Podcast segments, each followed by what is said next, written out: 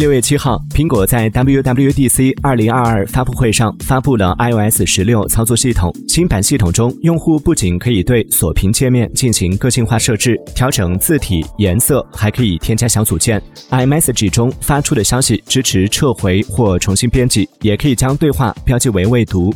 另外，iOS 十六还支持横向解锁人脸识别。不过，对于新系统功能，也有不少网友表示，安卓味越来越重了。